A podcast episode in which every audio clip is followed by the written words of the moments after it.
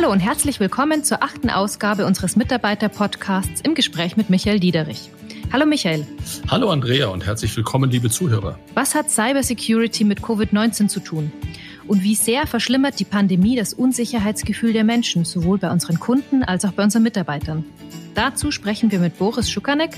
Boris ist unser Chief Operating Officer und damit auch unser Chef Sicherheitsbeauftragter. Sicherheit ist ja ein Gemeinschaftsprodukt von uns allen, aller Mitarbeiter, aller Dienstleister der Bank. Äh, wir alle sind da zusammen nur so stark wie jede einzelne, jeder einzelne von uns. Lasst uns aber heute mal mit einer ganz tollen Meldung anfangen. Du machst mich neugierig, ja gerne. In der letzten Episode haben wir ja über das Thema New Way of Working gesprochen. Das hat die Kolleginnen und Kollegen offensichtlich besonders interessiert. Die Folge hatte die bisher höchste Zahl an Zuhörern von allen. Wie viele denn, Andrea? Mehr als 8000 auf allen Kanälen. Wow. Das ist wirklich nicht schlecht, vor allem, weil wir ja nur ein interner Podcast sind. Also für Gesprächsstoff hat die Episode auf jeden Fall gesorgt. Wie wir zukünftig zusammenarbeiten, ist ein Thema, das uns noch viel in der Zukunft beschäftigen wird. In der Tat. Und ich habe auch dazu eine ganze Menge Feedback bekommen. Viel Zustimmung, dass wir auf einem guten und richtigen Weg sind. Und für uns, und ich glaube, darüber hatten wir gesprochen, Andrea, das ist auch immer ein Stück weit Spagat. Wann informieren wir wen, worüber, an was wir gerade arbeiten? Wenn wir, so wie in dem Fall, sehr früh darüber sprechen, führt es dazu, dass wir nur Themen anreißen können und viele Details natürlich noch geklärt werden müssen. Wenn wir aber zu lange warten, bis wir jedes Detail geklärt haben, lassen wir alle Kollegen zu lange im Dunkeln und deswegen war uns wichtig, das Thema anzureißen. Auch wenn es natürlich kritische Stimmen gibt, was bedeutet es genau, wie kommt es in die Arbeitsverträge und wie gestalten wir das aus?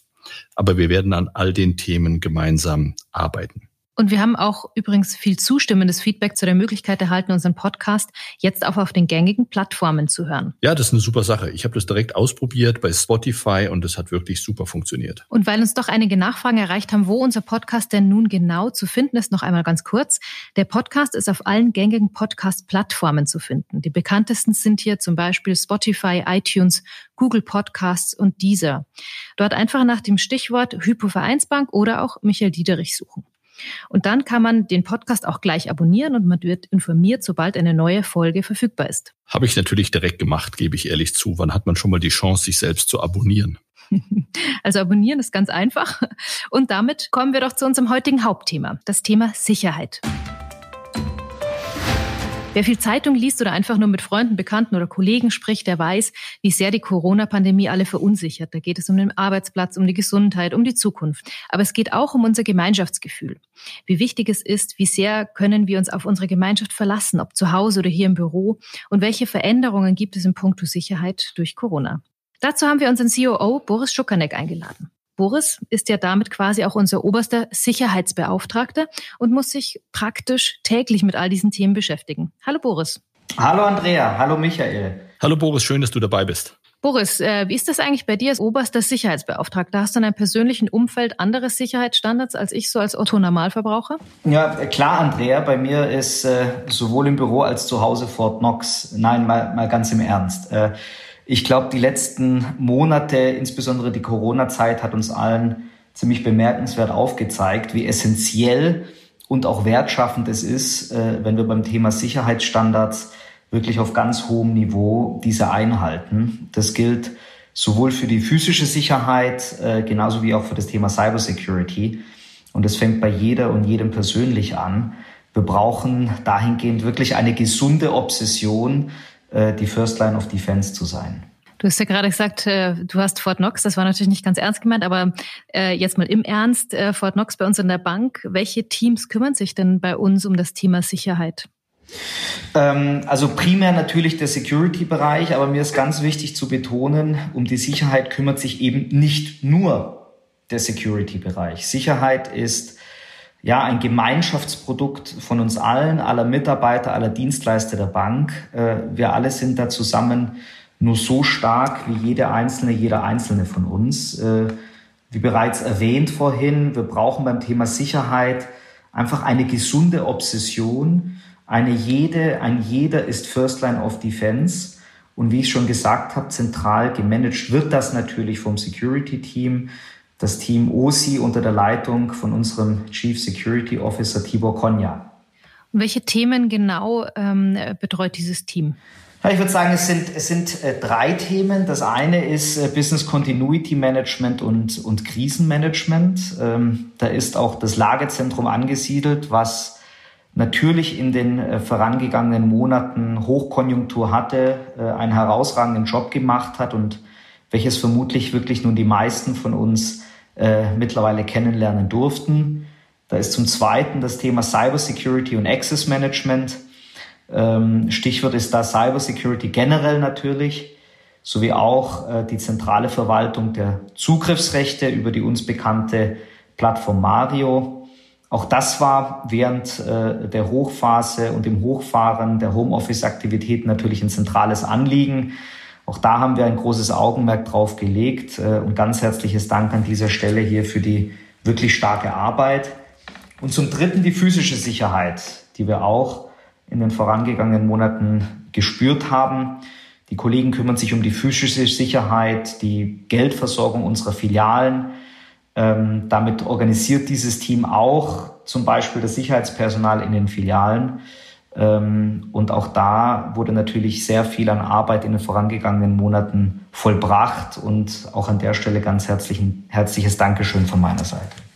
Konntest du denn beobachten, dass sich in den vergangenen Monaten das Sicherheitsgefühl von unseren Kunden oder Mitarbeitern verändert hat? Oder vielleicht müsste ich eher fragen, wie sich ihr Verhalten geändert hat? Ja, ich glaube, dass ähm, unsere Kunden und auch Kollegen seit Corona, seit der vergangenen Monate durchaus sehr viel sensibler in Bezug auf Sicherheitsthemen geworden sind. Ähm, das sehen wir wirklich auch an der steigenden Zahl der Anfragen und Meldungen an das Sicherheitsteam. Und äh, uns erreichen über den Kanal auch wirklich sehr viele gute Vorschläge äh, in Richtung von Schutzmaßnahmen jedweder Art, äh, die wir natürlich jedes Mal als Impuls aufnehmen und entsprechend weiterverfolgen. Gilt das auch für andere Sicherheitsbereiche, dass du da eine erhöhte Sensibilität feststellst? Absolut. Äh, wir sehen auch durchaus eine höhere Sensibilität, äh, was Cybersecurity-Themen angeht, was äh, Themen der physischen Sicherheit angeht. Wir hatten ganz konkret viele Nachfragen zu der Informationssicherheit, zum Beispiel im Homeoffice. Ähm, wie muss man das WLAN zu Hause konfigurieren, damit es sicher ist? Äh, wie ändert man auf eine sichere Art und Weise Passwörter im Homeoffice etc. etc. Und äh, ja, was uns auch wirklich sehr, sehr freut, äh, dass, wenn man so will, ein positiver Nebeneffekt dieser doch sehr schwierigen Zeit ähm, ist die verstärkte Nutzung des Online-Bankings und auch äh, unserer Banking-App äh, für Smartphones. Ähm, auch das ist natürlich das Gemeinschaftswerk vieler Mitarbeiter äh, über die ganzen Silos hinweg in der Bank.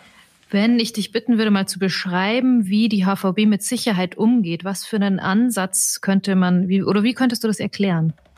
Ja, ich glaube, das möchte ich einfach mit dem Prinzip erklären, was wir jetzt schon seit vielen Monaten predigen, ja. Und äh, das ist nämlich, dass die Sicherheit der Kunden und Mitarbeiter einfach an aller oberster Stelle steht, äh, physisch wie digital. Das ist und bleibt unser ständiges Mantra und äh, da verfolgen wir äh, übrigens in der ganzen Unicredit-Gruppe einen risiko- und stark äh, datenbasierten Ansatz. Was heißt denn das konkret, äh, datenbasiert oder risikobasiert? Ja, wenn wir jetzt zum Beispiel auf äh, die Corona-Situation wieder zurückkommen, dann ist es eben so, dass äh, wenn die Infektionsraten eben ansteigen, wir entsprechend unsere Sicherheitsmaßnahmen hochfahren. Wenn sie sinken, äh, können wir diese auch wieder senken, aber natürlich auf ein notwendiges und verträgliches Mindestmaß. Und äh, da haben wir eben in der Gruppe ein einheitliches Vorgehen definiert, in das wir entsprechend eingebettet sind. Und wir überwachen beispielsweise hier wirklich täglich auf Landkreis- und Stadtkreisebene beispielsweise das Infektionsgestehen. Wir legen dann im Krisenstab entsprechende Maßnahmen gemeinsam fest. Und äh, ja, das Lagezentrum steht hier natürlich allen Mitarbeitern entsprechend als Ansprechpartner auch zur Verfügung, um Rückfragen oder auch Details zu klären. Sagst du, das ist risikobasiert? Viele sagen auch, äh, oder manche sagen auch, das ist sehr risikofixiert, weil also draußen hört man gelegentlich den Vorwurf, ähm, äh, die Banken und insbesondere wir als HVB seien übervorsichtig. Wir haben ja deutlich strengere Maßnahmen ergriffen als andere Unternehmen. Wir messen zum Beispiel Temperatur an unseren Eingängen. Manche sagen, das ist übertrieben. Wie, was sagst du da drauf? Ich glaube, wie die aktuelle Lage zeigt, gerade auch mit den wieder ansteigenden Infektionszahlen, glaube ich, können wir nicht vorsichtig genug sein. Und ich habe schon mal gesagt, äh, wir machen an der Stelle lieber den Fehler, zu konservativ äh, zu sein als, als umgekehrt. Und ich glaube, rückblickend können wir durchaus sagen, dass die Maßnahmen, die wir da unternommen haben, äh, richtig waren, äh, ob es die Reduktion der physischen Präsenz ist, die frühzeitige Kantinenschließung, Reiseverbote, Maskenregelungen, auch das Thema Verbot von Stockwerks- und Standortwechseln, die Verdachtsfallbearbeitung nach Protokoll, ja, die, auch die Temperaturmessung, die du angesprochen hast. Ähm, ich glaube, die Erfahrung zeigt, ähm, dass am Ende auch auf Basis solcher Maßnahmen Infektionen natürlich nicht zu verhindern äh, sind. Das ist normal und das muss uns allen klar sein, und zwar privat wie beruflich. Aber ich glaube schon, dass wir auf Basis der Maßnahmen, und ich bin überzeugt davon, ähm, dass wir diese Infektion zumindest begrenzen können und auch insbesondere das Risiko von Infektionsketten durchaus minimieren können. Und äh, am Ende geht es einfach darum, proaktiv tätig zu sein, im Driver Seat zu sein und nicht erst reaktiv auf Infektionen äh, zu reagieren, die man vielleicht hätte verhindern können. Woran machst du denn fest, dass die Maßnahmen richtig waren? Ja, wir konnten bislang glücklicherweise, sage ich auch, weil ich glaube, das gehört auch dazu, Infektionsketten äh, in der Bank vermeiden. Und ich glaube auch, dass die Infektionszahlen insgesamt äh, sich durchaus im Rahmen halten. Und natürlich weiß ich, ähm, dass die ganzen Maßnahmen lästig sind, aber lasst uns das auch mal umgekehrt sehen. Wären viele andere Teile möglicherweise so unterwegs wie wir, dann hätten wir jetzt nicht wieder die hohen Infektionszahlen über die gesamte Bundesrepublik verteilt und wir reden über teilweise Lockdowns. Alles das kommt ähm, natürlich zur Unzeit, weil wir auf einem positiven Weg waren. Von daher, ich will uns da gar nicht immer in eine defensive Ecke bringen, sondern ich drehe es einfach mal rum. Wäre der ein oder andere ähnlich vorsichtig gewesen da draußen, wären wir vielleicht jetzt schon in der Krisen- und Pandemiebekämpfung einen Schritt weiter. Das stimmt, Michael. Lass uns zu einem anderen Sicherheitsthema kommen, das auch ohne Corona seit Jahren eine stetig steigende Bedeutung für uns alle hat und vor allem auch für die Bank, nämlich das Thema Cybersecurity. Dadurch, dass äh, Corona die Digitalisierung beschleunigt hat, rückt das Thema ja auch noch stärker in den Fokus. Ja klar, äh, äh, absolut, Andrea. Und äh, natürlich gilt, gilt auch hier äh, dasselbe Prinzip äh, äh, für die Cybersecurity. Ja, also äh, den Schutz unserer IT und unserer Daten. Das steht an allererster Stelle. Äh, und das ist und wird auch immer genau wie beim Thema Corona und auch den ganzen Maßnahmen unser Mantra bleiben. Und natürlich haben wir hier äh, in der HVB, in der gesamten Unicredit Group umfangreiche Maßnahmen umgesetzt äh, äh, und entwickeln die auch stetig weiter, um das Unternehmen, um die Kunden, um die Mitarbeiter zu schützen. Und äh, wie ich es gesagt habe, das ist ein ständiger Wettlauf und wir arbeiten ständig daran, diese entsprechend weiterzuentwickeln. Heißt das, wenn man das jetzt ein bisschen zuspitzen möchte, die Banküberfälle finden heutzutage eher online statt offline statt? Ja, ich glaube, die Bedeutung äh, der Cybersecurity ist in einer immer digitaler werdenden Welt äh, für uns als Bank natürlich gar nicht hoch genug äh, einzuschätzen. In äh, allen Publikationen, in allen Lagebildern hat natürlich die Cybersecurity äh, oberste Priorität und auch natürlich oberstes und höchstes Risiko. Äh, und das gilt natürlich in besonderem Maße ähm, für Banken. Und deswegen müssen wir da unter allen Umständen unsere Daten, unsere Informationen äh, und natürlich die der Kunden äh, an erster Stelle schützen. Lass mich da ganz kurz reinspringen, Boris. Ich hatte letzte Woche die Gelegenheit, bei einer Live-Session dabei zu sein, wo zwei sehr gute Kunden aus unserem Bestand darüber berichtet haben, wie sie einem Cyberangriff zum Opfer gefallen sind. Und es geht nicht um, man lockt sich aufs Bankkonto und überweist Geld von A nach B, sondern man hat sich in die Systeme eingeloggt mit acht Monate Vorlauf und hat an einem bestimmten Tag einfach mal die Prozess- und Lieferketten zum Stillstand gebracht. Das Unternehmen wusste in der Millisekunde nicht mehr, welche Waren ausgeliefert, wo ausgeliefert, was offene Posten waren und der gesamte Wertschöpfungsstrang beider Unternehmen, unabhängig voneinander, kam zum Erliegen. Und die haben sich natürlich intensiv dann auch mit der Root Cause beschäftigt. Wo kam das her? Und es ist immer wieder erstaunlich zu sehen, wie simpel teilweise man dann an Zugänge, an den Datensatz äh, und in die Systeme kommt.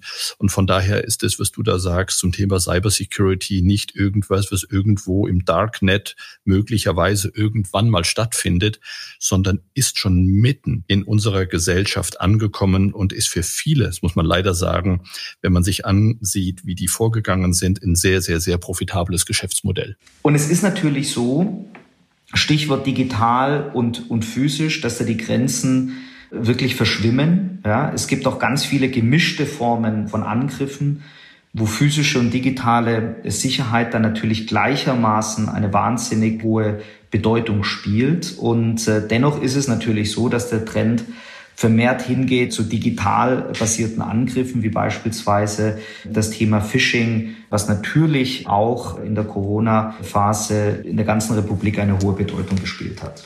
Was heißt denn das für uns? Ja, natürlich sind wir und auch äh, unsere Kunden stets, äh, sage ich mal, dieser Bedrohung ausgesetzt. Äh, das ist äh, bei uns nicht anders als bei anderen Banken äh, und Bankkunden auch. Ähm, aber wir bereiten natürlich unsere Kollegen, unsere Kunden, unsere Systeme auf solche Szenarien vor. Ähm, wir bieten kontinuierlich Informations-, Schulungs-, Awareness-Kampagnen äh, an, um eben hier für den Ernstfall gewappnet zu sein, beziehungsweise diesen auch präventiv zu verhindern. Und wenn ich das noch ergänzen darf, auch die Gruppe hat zahlreiche Sicherheitskampagnen gestartet, die ihr im Group Intranet findet. Aber Boris, lass mich noch einmal nachfragen, wie sind wir denn in dem Bereich aufgestellt? Wie verhindern wir die Online-Banküberfälle? Naja, ich glaube, es ist verständlich, äh, dass wir natürlich hier nicht zu äh, unseren einzelnen Maßnahmen Stellung beziehen können, beziehungsweise diese offenlegen können. Das wäre äh, zugegebenermaßen fahrlässig und dass ich darüber jetzt nicht berichte, glaube ich, ist auch ein positives Zeichen für alle zusammen. Aber seid euch wirklich alle versichert, wir arbeiten kontinuierlich äh, an unseren Schutzmaßnahmen, wir überprüfen diese ständig, wir entwickeln diese ständig weiter. Äh, eins ist natürlich auch klar, äh, hundertprozentige Sicherheit gibt's nicht. Äh, wir sind hier immer im Wettlauf, aber wir versuchen wirklich mit einer großen Obsession dem äh, so nahe wie möglich zu kommen. Aber wir investieren vermutlich auch viel in die Sicherheitstechnologie, oder? Ja, absolut, äh, Andrea, und natürlich auch vermehrt und mit der immer stärkenden Digitalisierung auch immer mehr. Äh, wir investieren natürlich auch in Experten äh, für Cybersecurity. Wir investieren natürlich in äh, die entsprechenden technischen, in die entsprechenden organisatorischen Maßnahmen äh, die uns eben beim Schutz äh, äh, ähm, der Systeme und beim Schutz der Daten entsprechend helfen. Und ähm, was mir immer wichtig zu betonen ist, dass wirklich nicht nur ein Bereich, sondern faktisch alle Bereiche der Bank, nicht nur in COO mit involviert sind, äh, um eben bei dem Thema Cybersecurity entsprechend mitzuwirken und präventiv tätig zu sein. Und holen wir uns da auch hin und wieder Unterstützung von außen? Absolut, ohne geht das gar nicht. Äh, äh, und auch da äh, wären wir fahrlässig unterwegs, wenn wir das nicht machen würden. Wir sind da wirklich exzellent vernetzt mit anderen Banken, mit der Privatwirtschaft, in Gremien mit Expertengruppen, wie beispielsweise dem German Competence Center Against Cybercrime. Wir haben damit wirklich einen direkten Draht zum Bundesamt für Sicherheit äh, in der Informationstechnik, auch zum Bundeskriminalamt und anderen Behörden, ähm, was uns auch in die Lage versetzt, wirklich sehr proaktiv äh, äh, zu reagieren. Und ja, wir erfahren so eben auch, was anderen schon passiert ist und können unsere Bank und unsere Kunden dementsprechend schützen. Wir haben jetzt viel über Technik gehört. Über einen Faktor haben wir noch gar nicht gesprochen, nämlich über den Faktor Mensch. Welche Bedeutung für die Cybersecurity der Bank haben denn die Mitarbeiterinnen und Mitarbeiter? Ich habe es vorhin schon erwähnt und das ist mir ein sehr, sehr wichtiges Anliegen. Jede Einzelne, jeder Einzelne hat hier eine immens hohe Bedeutung. Wir alle sind gemeinsam die First Line of Defense, also die erste Verteidigungslinie. Und wenn uns gleich auffällt, dass mit einer E-Mail etwas nicht stimmt, dass uns jemand am Telefon ausfragen will, ähm, und wenn wir darauf adäquat reagieren, dann haben wir schon einen Betrugsversuch abgewehrt und haben wir die Bank wieder ein Stück sicherer gemacht. Und was heißt adäquat äh, reagieren? Was, was muss ich machen als Mitarbeiter? Ja, wenn jeder Mitarbeiter, egal welches Senioritätslevel, egal ob Manager, Auszubildender, Praktikant, sich sofort bei den Kollegen der IT-Sicherheit meldet, wenn etwas passiert ist oder ihm oder ihr etwas komisch vorkommt, dann hilft uns das sehr. Und das sollte vermutlich äh, möglichst schnell passieren, oder? Absolut. Und da zählt wirklich jede Sekunde und jede Minute. Je früher die Kollegen informiert werden, umso schneller können wir reagieren, umso schneller können wir die richtigen präventiven, schützenden Schritte einleiten. Wir müssen hier eine gesunde Obsession haben. Lass mich das, was der Boris da gesagt hat, vielleicht noch in einen weiteren Kontext fassen. Und schemenhaft haben wir zwei Arten von Risiken bei uns in der Bank. Das eine sind die Kreditrisiken. Da wisst ihr, was wir alles tun, wie exzellent wir aufgestellt sind und was wir alle gemeinsam tun, um Kreditrisiken zu vermeiden. Und das andere sind operationelle Risiken. Dazu zählt auch die Cybersecurity und alles, was unter dem Thema operationelles Risiko fallen kann. Ich habe mich vertippt. Ich habe mich verlesen. Ich habe einen Stick von jemand anderem eingelegt. Ich habe den falschen Vertrag aus einer Datenbank gezogen. Und ihr wisst es, wir sind ein großes Institut. Hier gibt's wahnsinnig viele Themen, die operativ schiefgehen können. Von daher ist, glaube ich, ein ganz bedeutsamer Ansatz und ähm, auch kulturell für uns wichtig, dass wir neben dem Thema Kreditrisiko einen besonderen Fokus legen auf das Thema operationelle Risiken und um diese zu vermeiden.